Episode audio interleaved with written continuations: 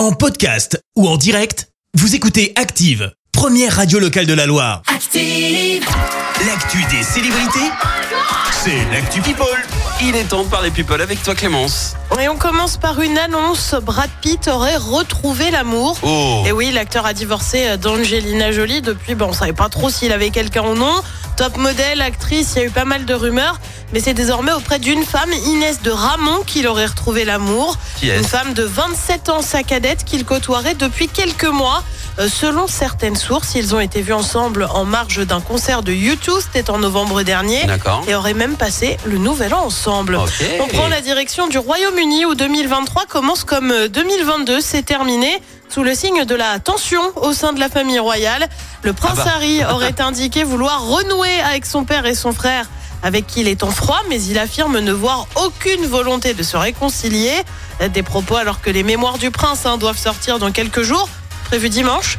Et Très bien. Carrie et Meghan Markle ont réalisé euh, une série euh, diffusée sur Netflix. La monarchie n'a bien sûr pas réagi pour le moment. Évidemment. hein. Un Français ovationné aux États-Unis. Ce Français n'est autre que Kylian Mbappé. Ah le joueur oui. du PSG a assisté à un match de basket de NBA, plus précisément entre Brooklyn et San Antonio. Une présence qui n'est pas passée inaperçue puisque l'écran a montré un Kylian Mbappé tout sourire.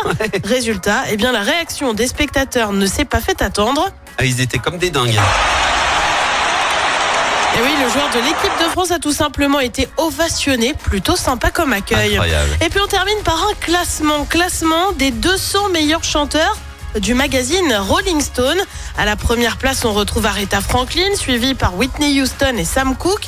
Seulement voilà, le classement fait débat et pour cause, Michael Jackson n'aurait que la que 86e place. Oh. D'autres râlent parce qu'il n'y a pas Céline Dion dans le fameux classement.